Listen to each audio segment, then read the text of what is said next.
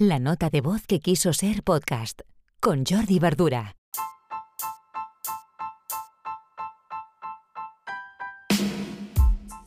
Hola, muy buenos días. Hoy ya jueves 29 de julio, episodio 220 de la nota de voz.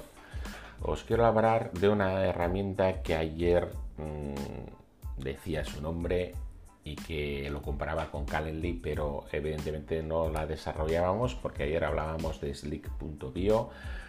Hoy sí hablamos de Tidycal. Tidycal se escribe uh, Tidy con Y final y de cal de calendario. Os dejo el dominio en la descripción del episodio, tidycal.com. En inglés es tidycal.com. Y uh, vendría a ser la competencia de Calendly. Uh, es una herramienta que desarrolla y vende Absumo, tal como os comentaba ayer, ¿de acuerdo? Y es una herramienta que la compras una vez, pagas una vez la herramienta y no la pagas nunca más. No va por meses, no va por planes anuales. Además, hace unas semanas hubo el Sumo Day y salía muy, muy, muy barata. También hice un poco de nota a través de los stories diciendo, oye, si quieres, consígala porque hay, me parece que habían tres días para poder comprarla a este precio. Yo la compré y también me sirvió para testear y para, yo tengo Calendly, pero también me sirvió para ver cómo funcionaba y para recomendarla a clientes, porque el precio sigue siendo muy, muy económico. Y en su día la compré por 14 euros y medio, 14,50. ¿De acuerdo? O sea, es un precio muy, muy, muy Uh, es, es, o sea, no hay rival, no hay rival, porque Calendly con el plan premium te vas a, a 12 dólares al mes y, bueno, es que es cada mes, ¿no? Y tienes las mismas características que, que Tidycal. Tidycal es una copia de Calendly.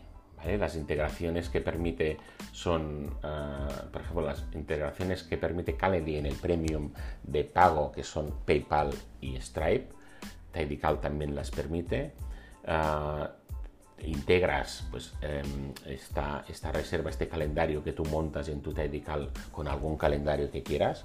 Puedes uh, configurarlo con, o integrarlo con una cuenta de Google, con una cuenta de, de Office 365, etc. ¿De acuerdo? Yo en mi caso pues lo tengo con una cuenta de, Google.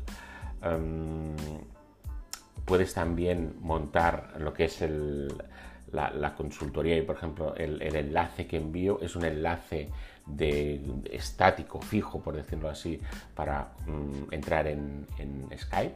O sea, no es, un, enlace que vaya variando como en el caso de Google Meet o Zoom. Y lo puedo montar aquí también sin ningún problema. También podrías montar Google Meet, Zoom, etc.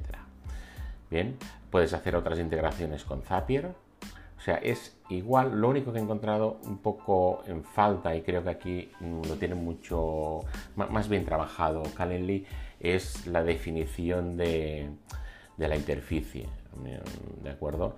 Ah, puedes, o sea, el editor, tú cuando escribes dentro de un cajetín en Calendly puedes marcar negritas, itálicas, ¿no? Cursivas, etcétera, mm, poner enlaces y aquí no, el cajetín, por ejemplo, de la descripción de tu evento, pues bueno, es un texto plano, ¿no? Y esto, pues bueno, queda un poco, no puedes hacer ni, ni, párrafos, ¿no? Saltar un espacio, queda un poco mm, confuso.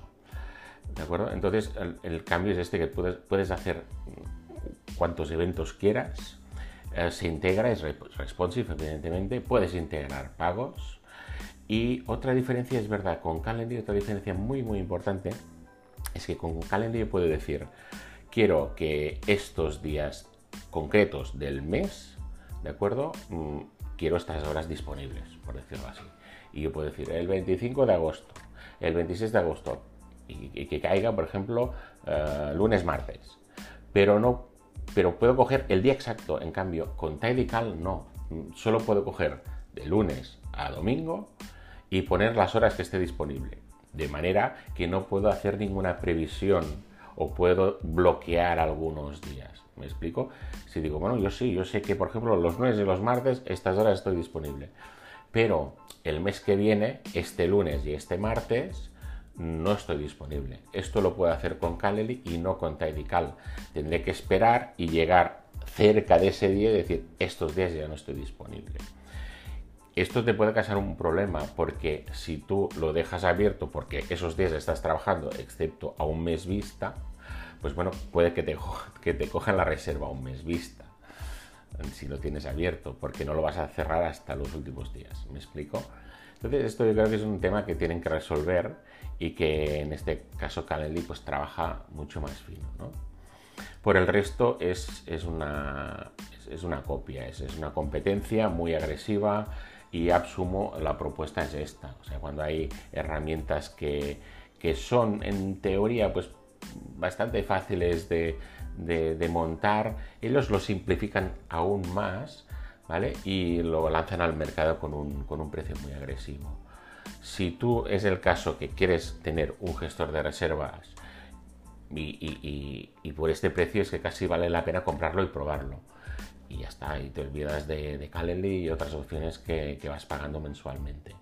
Porque lo que, la diferencia principalmente es que cuando Mm, integras estas pasarelas de pago en Calendly es cuando te sube al plan premium. ¿Vale? Entonces pasas de, un plan de, 8 dólares a un plan premium de 12.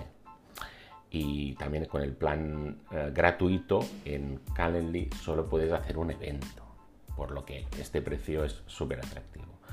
14,50 actualmente pues estará sobre esto, unos 17, unos 19 dólares me parece que está actualmente, que es el precio como estándar que tienen los de Absumo para estas aplicaciones Lifetime.